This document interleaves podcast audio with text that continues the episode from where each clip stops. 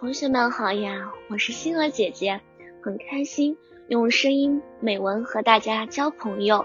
今天星儿姐姐将和大家分享的文章是一件感动的事。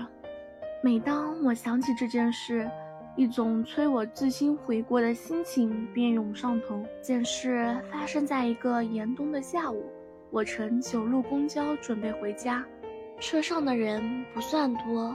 我坐在一个双人座位上，一个中年人坐在我旁边。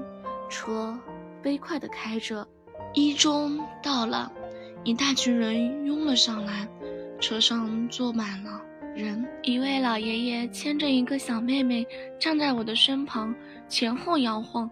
售票员阿姨见了，大声嚷着：“在座的哪位好心人，让个座位给这位牵着小女孩的老人家？”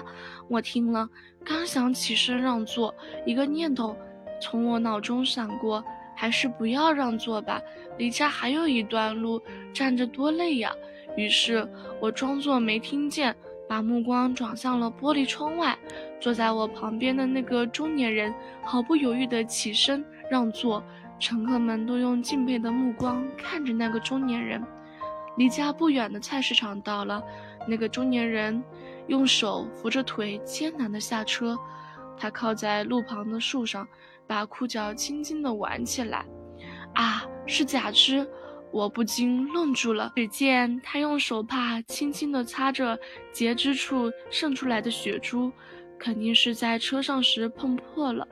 我内疚地思索着，我仿佛觉得他更高大了。那个中年人虽然是个残疾人，可他的品质……多么崇高啊！这是一件多么令人感动的事啊！今天的分享到这里就结束了，也期待小朋友们给星儿姐姐留言或者投稿自己的美文与我分享，让更多人倾听儿时的心声。我们下次再见。